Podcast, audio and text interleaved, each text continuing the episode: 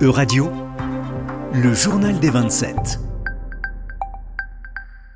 Bonjour à toutes et à tous, bonjour Juliane, bienvenue dans cette édition du Journal des 27, l'émission qui suit le travail de la présidence française de l'Union européenne. Depuis le 1er janvier 2022 et jusqu'à la fin du mois de juin, c'est la France qui est ainsi chargée de coordonner le travail des 27 au sein du Conseil de l'Union européenne, institution qui réunit les ministres des différents États membres. La semaine dernière a été chargée pour les membres du Conseil de l'Union européenne, puisque les ministres des États membres se sont réunis à trois reprises pour débattre notamment de l'avenir de l'Europe. En effet, le 23 mai dernier, le Conseil des affaires générales s'est tenu à Bruxelles, au programme l'étude des propositions faites par la conférence pour l'avenir de l'Europe. Bonjour à tous, bonjour Laura. Oui, pour rappel, le 9 mai dernier se clôturait la conférence sur l'avenir de l'Europe. Cette expérience de démocratie participative qui s'est déroulée tout au long de l'année s'est soldée par un rapport final à l'adresse des institutions européennes. Ce rapport qui recense 49 propositions et 326 mesures citoyennes doit maintenant être étudié par les ministres des États membres. Et quelles sont les prochaines étapes de ce processus, Juliane? Eh bien, Laura, les institutions de l'UE dans le Conseil doivent maintenant assurer le suivi de ces propositions. À ce sujet, Emmanuel Macron a déclaré les conclusions constituent une source très riche de propositions. Nous devons faire en sorte que l'Union réponde aux aspirations et aux attentes exprimées par les citoyens, car cette conférence ne doit pas s'arrêter là. Le risque est en effet de voir ce rapport final mis de côté par les institutions, car de nombreuses propositions nécessitent de modifier les traités européens,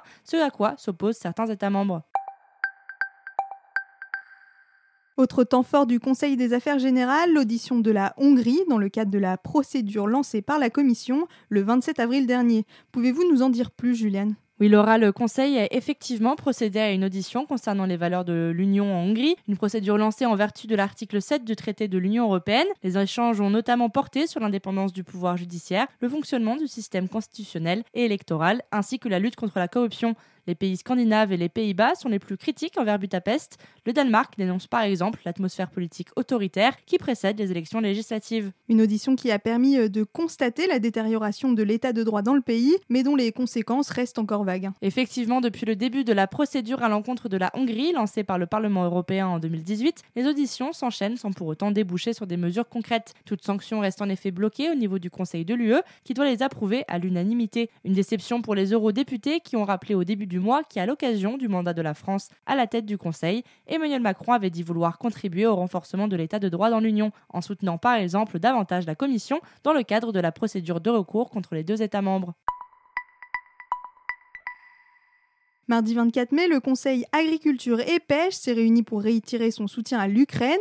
Les discussions ont tourné autour des couloirs de solidarité annoncés quelques jours plus tôt par la Commission européenne.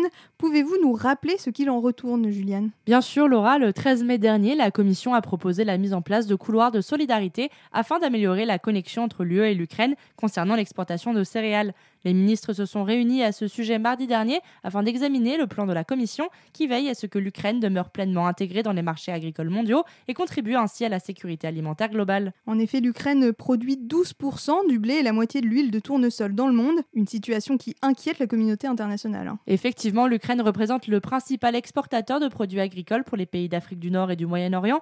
Un défaut d'importation fragiliserait la sécurité alimentaire de toute la région. Or, à cause du blocus russe des ports ukrainiens, les chiffres des exportations ukrainiennes de céréales ont été divisées par 4 par rapport au mois de février, a expliqué Taras Kashka, vice-ministre de l'économie de l'Ukraine, le 11 mai dernier. Autre complication, selon les dernières estimations de l'ONU, le prix des denrées alimentaires pourrait augmenter de 20% dans les semaines à venir. Du côté de l'Union européenne, l'approvisionnement alimentaire n'est néanmoins pas menacé. En effet, Laura, les ministres ont salué le filet de sécurité que représente la politique agricole commune, grâce auquel l'UE est autosuffisante pour la plupart des produits agricoles de base. Pour autant, la hausse des prix des denrées alimentaires reste un élément d'inquiétude pour les citoyens européens.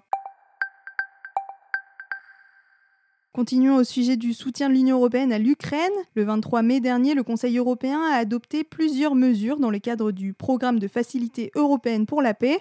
Pouvez-vous nous rappeler à quoi sert ce programme, Juliane? Oui, Laura, la Facilité européenne pour la paix est un instrument de l'UE qui a pour objectif d'aider à prévenir les conflits et à consolider la paix. Pour ce faire, les États membres participent au financement d'actions opérationnelles d'ordre militaire ou de défense dans des pays tiers. Dans cette optique, le Conseil européen a donc choisi de renforcer son soutien aux forces armées ukrainiennes. Tout à fait, les ministres de l'UE se sont accordés pour réitérer leur soutien matériel aux forces armées ukrainiennes. À cet effet, ont été débloqués 500 millions d'euros supplémentaires pour une enveloppe totale de 2 milliards d'euros en direction de l'Ukraine. Cette somme doit servir à la livraison d'équipements et de matériel à l'armée et des trousses de premiers secours. Des dépenses plus que nécessaires pour le haut représentant de l'Union pour les affaires étrangères, Joseph Borrell, qui s'est exprimé lundi 23 mai pour cette occasion. L'histoire de demain s'écrit aujourd'hui sur les champs de bataille de l'Ukraine, a-t-il déclaré. Merci Julienne et merci à tous pour votre attention.